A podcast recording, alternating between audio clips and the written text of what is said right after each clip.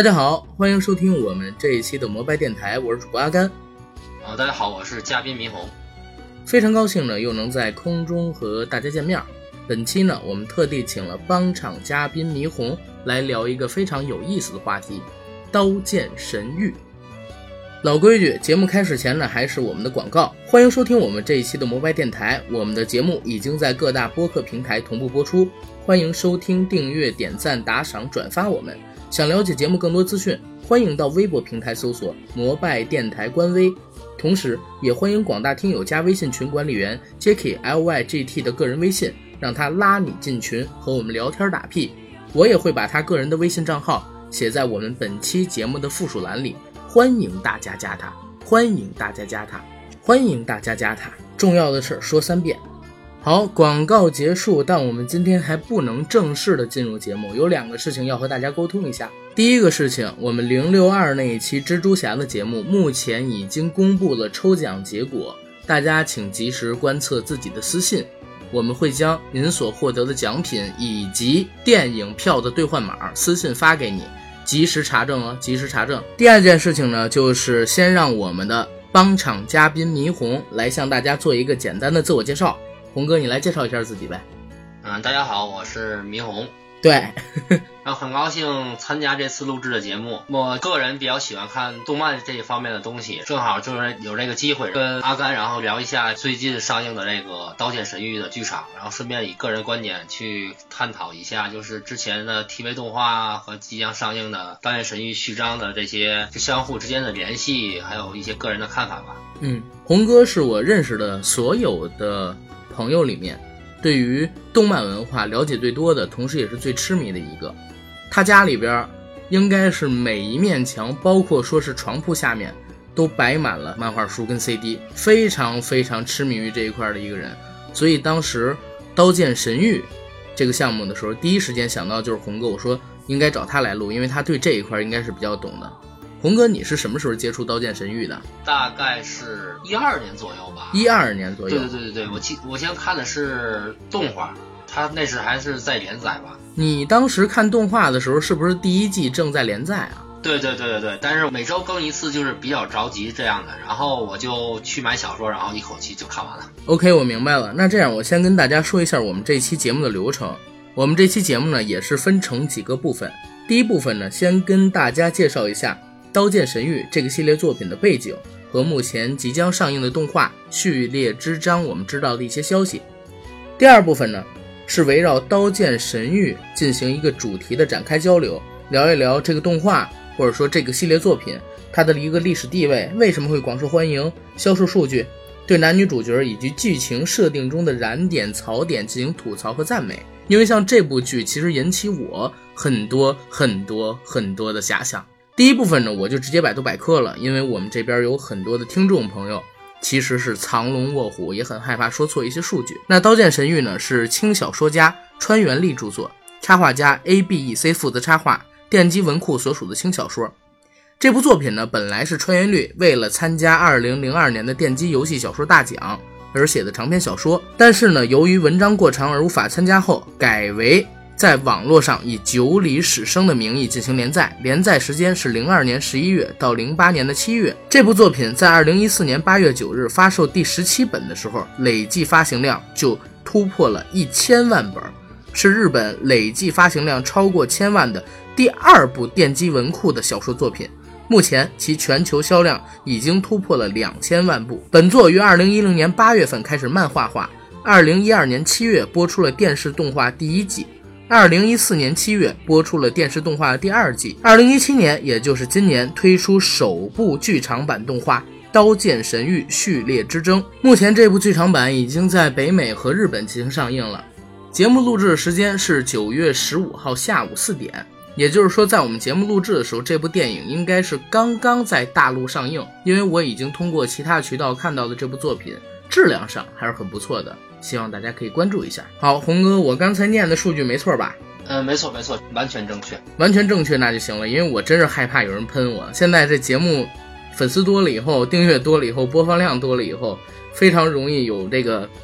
文学家呀、史学家呀，然后英文学家呀找我们的麻烦。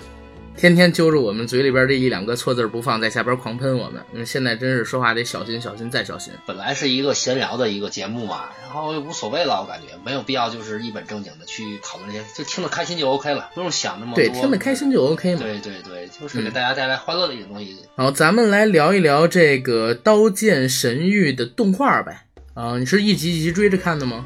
对对对，一集一集追着追着看的，中间的时候就是追的比较着急，去买的小说，买的小说去看。哦，明白了。我这边是这样的，我是在最近才刚刚看完了《刀剑神域》第一季的动画，觉得是非常不错。然后看了第二季的，应该是前四集吧，就没有再往下看，因为好像从第二季开始制作水平都下降了。你要说剧情啊，有一点点差距可以理解，就是你这个制作水平。很明显，投钱的比例砸下来了，所以就把它给弃掉了。最近呢，是因为看到了这个序列之章，应该是提前放出来的十几分钟的片花吧，或者说是外泄的片段，对这部电影挺感兴趣的，然后用自己的渠道看了这部电影。今天来和大家推荐一下。作为一个你们宅男来讲啊，孔哥，你算宅男吧？算半宅男吧，还可以了。你让我怎么回答这个问题？半宅男，OK。问我，你怎么看这部作品？你是说 TV 还是剧场？就是整个系列吧。啊，整个系列的话，就是很符合宅男标准啊。然后就是宅男很喜欢的那个类型。宅男基本都比较喜欢打网游嘛，而且他的故事背景也很符合这个游戏的模式啊也好，故事的大纲也好，还有世界观也好，跟网游相似的地方比较多。对我，我可以跟大家讲一下剧情吗？可以可以，我大概讲一下我所看第一季的剧情。这第一季剧第一季的剧情非常有意思，就是我们的男主角戴上了一个头盔，进入了一个 VR 世界的电脑游戏里。这个游戏呢是日本刚刚研发出来的，有一万人通过公测到了这个游戏世界里边参与打怪升级。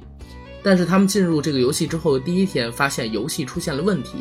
退出键。被游戏的制造者所取消掉了，然后游戏的制造者告诉他们，这个游戏目前已经取消掉了所有可以主动退出的渠道，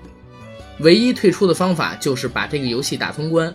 怎么打通关呢？是这个游戏分成了一百层，现在所有的玩家都在第一层，你们向上不断的打，不断的打，在打过一个一个 BOSS 之后，通过一百层就可以打通这个游戏。放出所有的人回到现实世界。那在打通这个游戏之前，所有的人都被都会被困在这个游戏里，而且游戏的 VR 头盔不能被拔掉。如果被拔掉的话，就会立即死亡。同时，在游戏里如果死亡了，这个人也会真正的死亡。所以就变得非常有意思。一个 VR 游戏，当你沉浸在其中一年、两年、三年，甚至说四年、五年的时候，再加上你本身的生命。和这个游戏的生存变得息息相关的时候，它就已经变成了一个真实的世界。然后里边有种种中二的设定，比如说看向一个人的时候，这个人会出现血槽，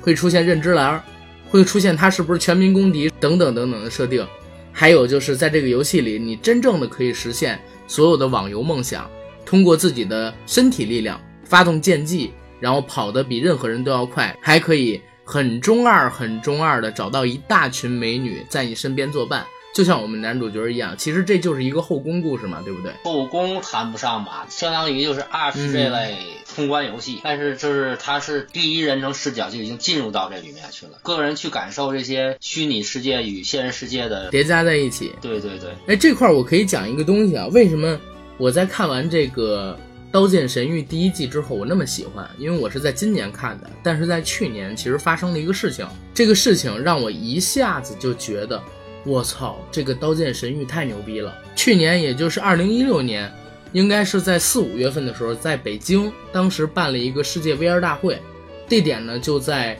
北京动物园附近的北京展览馆。当时我到了这个 VR 大会里边，应该是花了几十块钱门票去参展。里边可以试戴各种各样的 VR 产品，其中有一个产品非常非常牛逼，是微软的 Hololens。我我跟大家来讲一下这个 Hololens 有多牛。它的英文是 H O L O L E N S，Hololens。这是一个微软正在研发当中的设备，算得上是黑科技。大家现在可以通过。比如说哔哩哔哩、B 站，或者说是优酷等等的视频网站、百度百科等等渠道，查到有关于这个产品的方方面面的小信息。但是在那一天，二零一六年的四月份办 VR 世界大赛的那 VR VR 世界大展的那一天，我是试戴了这个产品。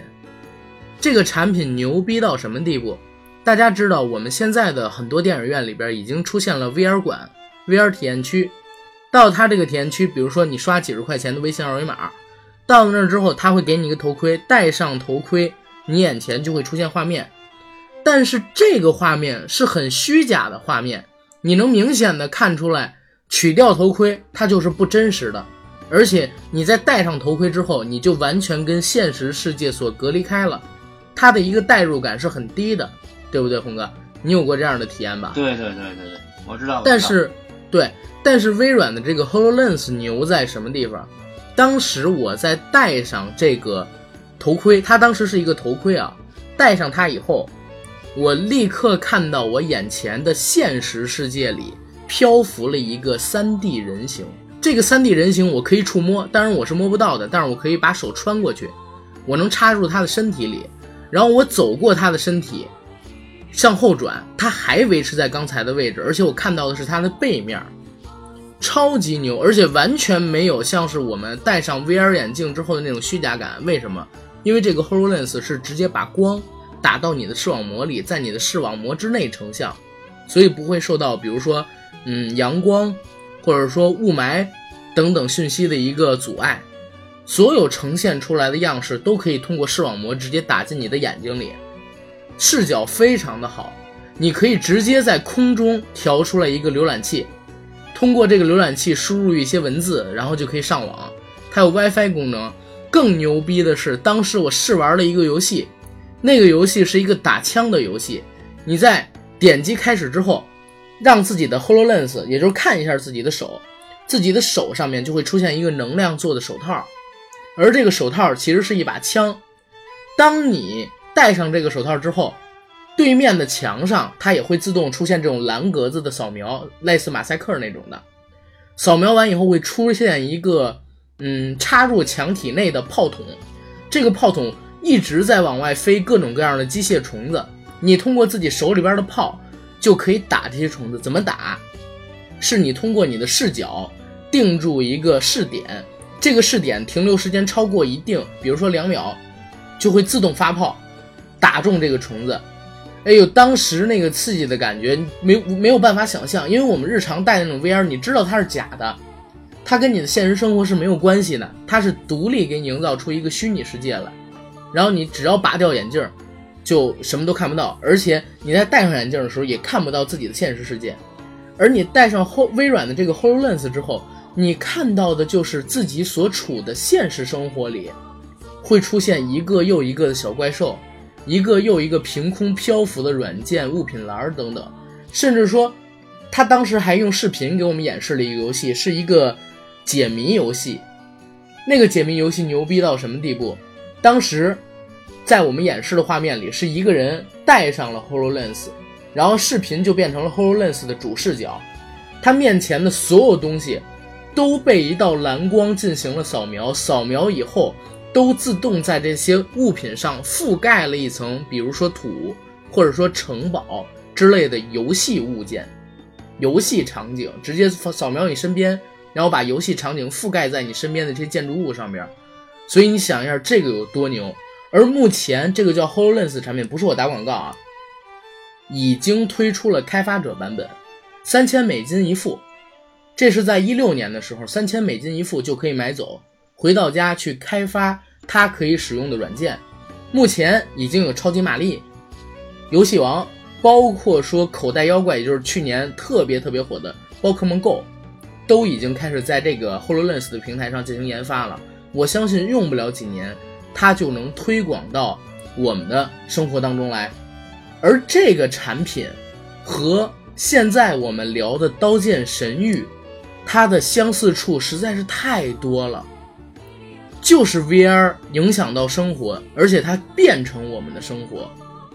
这个实在是太恐怖了，也是为什么我一看到这个动画片之后就停不下来，一口气追完了第一季的二十五集的原因。红哥，你来说，我好像说的有点太多了。没有没有没有，他的构想，他的题材几乎是可以说是与时俱进吧。就是，嗯他一二年的动画，而且在现在是一六年的时候就已经实现了，对，对吧？他的剧场版就是 AR，我看了剧剧场版片花了，到了，就是 AR。对对对，因为我们看那个动画片儿，比如说第一季、第二季，都是说你戴上一个头盔进入到虚拟世界去，对不对？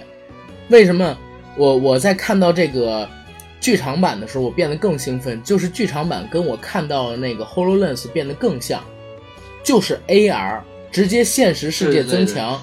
现实世界虚拟化，它直接也是戴上一个头盔，每一个身处现实世界的人头上开始出现了各种各样的显示，然后可以直接套上虚拟的衣服，在现实世界里边和虚拟的怪物进行打斗，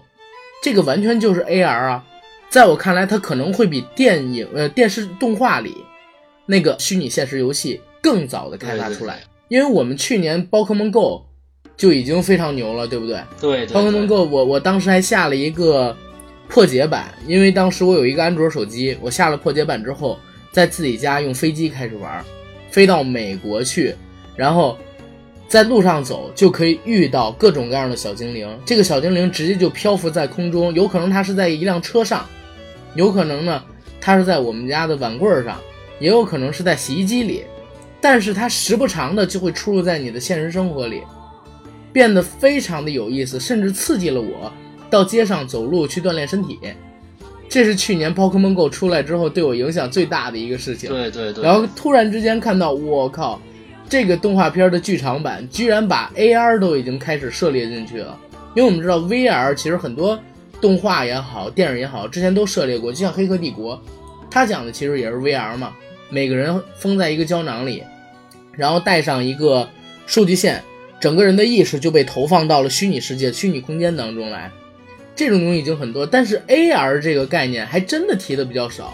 就是通过外接设备把现实生活中的一定东西变得虚拟化，或者说直接在现实生活和虚拟生活之间通过设备把它关联起来，然后打通这个界限。这个我变，我觉得实在是很牛，实在是很牛。对，而且可能是现在看的话，就是要是看完剧场，然后再去把前面补的话，就是代入感会更强烈，比原来的更好理解这些东西。因为现在东西都可以有比较性、对比性。原来就像一二年的时候，你刚开始接触这东西，可能是有些人是不太了解这个 AR 是什么东西，但是现在有这种东西以后，对然后你一对比、一代入感，就是会更强烈一些。红哥，我问你一个问题啊，嗯，你是在很早以前，就是一二年看的这个动画，然后你去追的小说，对吧？对对对，那你在看这个小说的时候，小说刚才我念到应该是零二年到零八年连载的，小说里就已经提到 VR 了吗？对，已经提到了，那是他已经有这些东西了。就是在小说里边，其实就已经提到了，你戴一个头盔，然后进入到虚拟空间，对对对，然后打怪升级。它基本上动画跟小说的没有任何，基本上改动是没有的，而且就是小说可能会描哦那还那还真的很厉害对更详细一些。对，这应该是世界上第一部，然后电击动画吧，就是说把这个人物投射到虚拟空间里边去，然后打怪升级的这种动画，它应该是第一部吧？嗯，对 RPG 啊、像像这种融入到游戏当中的，应该是，这是他之前有一个，嗯、也是他的一个作品叫《加速世界》，他的一个、嗯前传也是差不多类型的吧，但是也有联系，但是就是联系不大那种，但也是他的一个作品。然后这个我觉得是很牛的。好，那这部动画是不是目前在这个市场上其实特别的受欢迎啊？我看好像《刀剑神域》这个名字最近几年内对一直被很多人提起，而且我刚刚也看了它在北美的票房数据，其实说实话很不错，已经有几百万美元了，比我们目前绝大多数的在北美上映的国产片票房都要好。对，没错。去年的时候，美国才刚买了他的真人化的版权，打算拍成电视剧，好像是。真人版对对对，是美剧吗电视剧版应该是。他反正去年刚买了《刀剑神域》的真人化的版权。嗯，哎，是不是现在像这种题材的影视作品会在市场上越来越受欢迎？因为我感觉好像，嗯，随着我们科技的进步，虚拟空间还有现实空间的隔阂啊，正在逐渐的被打破，正在逐渐的被打破，就像是两个泡泡一样。这两个泡泡看似是有两层强大而又不可破的晶壁，但是在它们相碰之后，慢慢的晶壁会消融掉，逐渐融合成一个泡泡。可能现在这种模式啊，可能是一个主流的东西，所以说会慢慢的被大家来接受这些东西。嗯，因为 VR 现在开始越来越普及了，然后 AR 也在就是制作当中，嗯，对吧？所以说这这个动画啊，这个载体就这个类型的，慢慢慢慢可能就会被更多的人去接受这东西。我觉得 VR 甚至可能会比 AR 还要落后一些才能普及。对对对，因为 AR 的话，它还不涉及到你的人体意识转移，对不对？VR 的话，纯粹是通过你的脑电波，然后把你的意识投射到虚拟空间当中去。但是 AR 的话，它只是一个外接设备，它跟你的现实生活是接着有联系的，在技术上有更小的壁垒，一定会比 VR 更好实现的。就对 VR 需要一个载体，AR 就是在哪里应该就是更方便、更容易使用，就是你对无论是在哪里，你都可以那个就可以实现这些东西。对，其实我想一想，挺恐怖的啊。就是咱们现在你说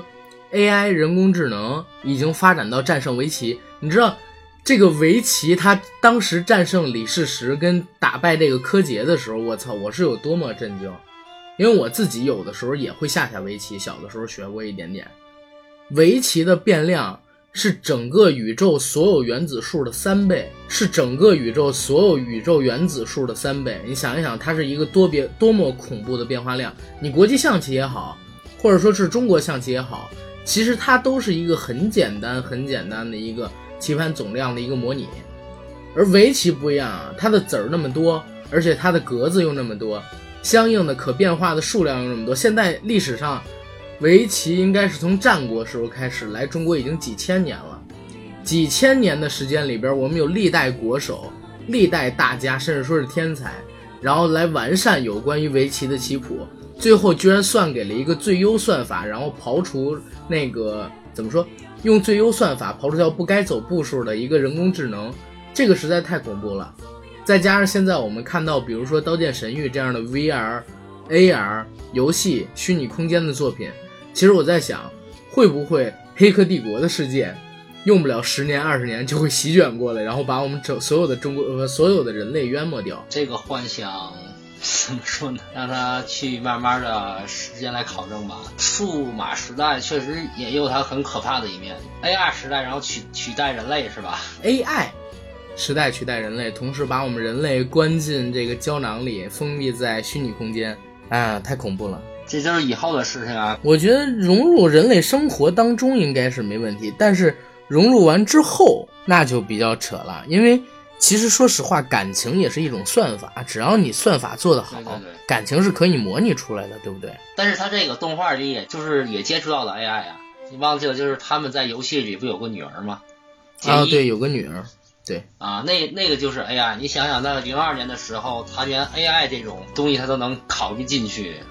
也是很很很厉害的。现在的科技，然后从嗯、呃十多年前他就已经构想出来了，到现在，而且有部分已经实现了。对，当时的来说就是很了不起，如果现在的看的话，就是代入感就很强，就是能感同身受地感觉到，哎，这个在现实生活现在已经开始慢慢的接触到这些东西了。嗯，这部动画我觉得还有一个地方为什么能这么受欢迎啊？其实它真的是很符合现在的一个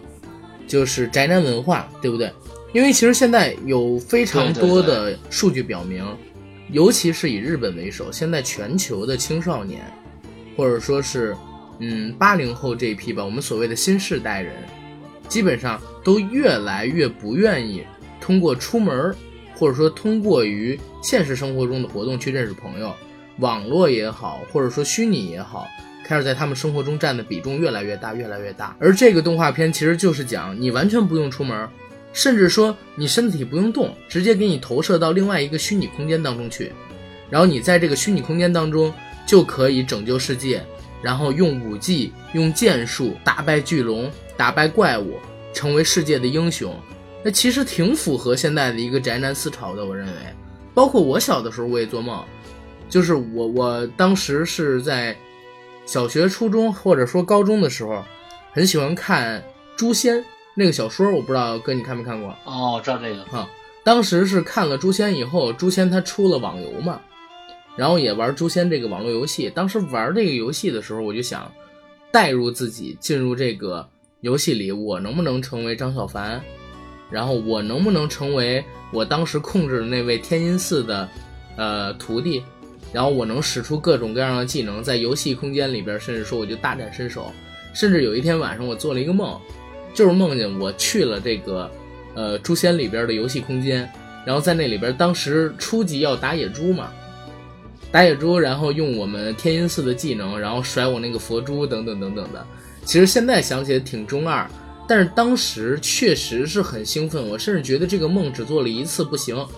我一直还想再梦一次那个梦，因为觉得特别爽，特别痛快。因为现实生活中我怎么可能会法术？我怎么可能有那么强大的力量，对不对？对对对，而且而且能把自己的幻想都融入在游戏里，完全是自我。他这个动画，然后里面就不光是宅男，而且也有上班族。第一季动画里，他他的那个真名叫铜骨合人嘛？对，铜骨合人。然后就是他在游戏遇到第一个那个。玩家不就是上班族的那个大叔叫叫什么？名字我记不大清了，就是有小胡子茬子那个。小胡茬，然后绑一个头带，对吧？对对对对，就是他。他就是我也忘了他叫什么了。就是你可能看起来很不起眼的一个人，但是在某个游戏里，他会是特别特别牛。哦，我想起来了，我想了，他叫克莱因。克莱因哦，他好像叫克莱因。游戏里的名字叫克莱因吧？对对对对，游戏名字叫克莱因，然后他的真实名字好像叫虎井辽太郎，好像是这个名字啊，记不太清了，很长时间没有看。我明白了。然后还有什么武器商人啊，这些都都是大叔嘛，反正都是大叔形态那种，应该也都是不是算是很宅的那种吧？对，但是我觉得不光是宅男啊，可不光是宅男，这里边还有好多在我看来提供的软色情的东西，对不对？应该是有吧。啊，对对对对，有有一些就是像他给他那个，就是有一集就是去采集那个什么东西啊，我想想，应该是武器的一个龙的那个呃，对，龙在保护的就钢铁材料金属。呃，对对对对对，就是那一集，对，就是那就那一。但但是我觉得不只是那一集，因为我刚刚又重温了一遍第一季的动画，我当然我只看第一季动画啊。重温的时候我发现里边有非常多的场景都是女性。动漫，动漫角色在摆出很诱人，或者说就是很有性暗示意味的姿势，甚至说第二十四集那个雅斯娜在被那个应该是大反派所调戏的时候，其实就已经算成是猥亵了，明白吗？很恶趣味的那种，而且在第一期、第一集、第二集、第三集，在遇到一些女性角色的时候，经常会出现怪物是大型的。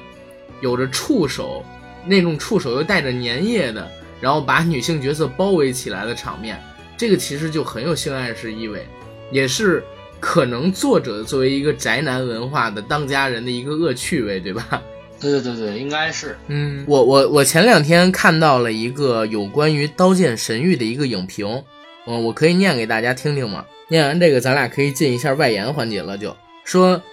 刀剑神域》其实是一个现代版的日本《金瓶梅》，理由如下：一、西门庆使得些好枪棒，这个呢就相对于同人使得一手好剑；二、西门庆去世的西门庆父母去世的早，同人呢也是少年丧父母；三、西门庆先头魂家陈氏早逝，然后同人呢就是初恋加首任妻子也是早逝，再之后。西门庆在《金瓶梅》里到哪儿都有女人陪，所以同人在《刀剑》里到哪儿都有女人陪。再之后，西门庆收妾养小不断，同人呢收后宫打情骂俏也不断。再后来，西门庆和潘金莲把爱着潘金莲的武大郎踢病后杀死，同人呢和师奶把爱着师奶的新川宫二打晕后送进了监狱。再之后，西门庆间接把李瓶儿丈夫花子虚气死，同人间接把雅斯娜未婚夫虚香送进了监狱。还有就是，西门庆正宫吴月娘最好容人，不大干涉西门庆风流淫乱。另外，西门庆最怕月娘，到了同人这儿就是雅斯娜不大干涉同人处处留情，同人也最怕雅斯娜。而到后边，西门庆第四房妾孙雪娥最不得西门庆宠幸。且要终年为西门家劳作充当厨役，不能像其他妻妾一样享福。书中对他的描写也比较少。而同人收到的第四位后宫丽兹也最不得同人宠幸，且终年为同人的团队装备武器，忙碌苦干。动画里甚至连换个衣服的镜头都不给他。西门庆有伯爵和谢希，呃和谢希大两个重点描写的狐朋狗友，同人也有克莱因和艾基尔这俩重点描写的左右双击。然后，所以《刀剑神域》就是一个现代版日本《金瓶梅》，我觉得这个其实写的挺有意思的。对对对，然后咱们关于这个《刀剑神域》的剧情环节可以聊到这儿，咱们聊聊外延环节呗。好的，我是这样认为的。我觉得《刀剑神域》是一个只能在日本诞生出来的作品。你觉得这句话中肯吗？嗯，可以这么说，因为它的类型就是给人一种就是刚开始看的感觉，就是日式 RPG 嗯，游游戏嘛，就是日式 RPG 的网游那样的。对，而且有什么打怪升级工会呀、红名工会呀，然后怪都有，剑技，然后各种的那个流派、什么技能器，是吧？这样的，还还有什么攻略组，这不就相当于就是现在网游里的那些呃刚出新副本那样的那叫率先去打团的人开荒团队，对，对对对对对，开荒团队。而且我觉得这个《刀剑神域》很像我以前玩过的一个东西，叫《龙之谷》，里边人物造型啊之类的东西很像《龙之谷》，但是《龙之谷》有魔法，《刀剑神域》没魔法。为什么我说它是只能在日本诞生出来？我觉得第一点，日本动画首先有这个能力能把它制作出来，对吧？因为首先我我好像在国内啊，也是小学的时候看到过真人，然后穿越到游戏世界里边这种作品。他没套上这种科幻的外衣，但是他是等于直接穿越到了这个游戏世界里边去。像这个《刀剑神域》这样的作品，国内国外它都有，但是真正能改编成动画的只有是日本，因为日本它是有这个制作动画的能力，而且它能保证你制作出来之后应该玩的也不错。因为《刀剑神域》它虽然是一个理念先行的作品，但不管是内容还是内涵，都挺符合现在年轻人趣味的。日本也有这个文化，能让你信服这个游戏的设定是真实的。这个故事只可能发生在日本，就是说，一个天才居然去研发游戏，而且研发游戏研发到最后自己疯魔了，要把所有人都归并在这个世界里。这样的情况貌似也只能在日本发生啊！日本社会里确实就是有很多为了游戏废寝忘食，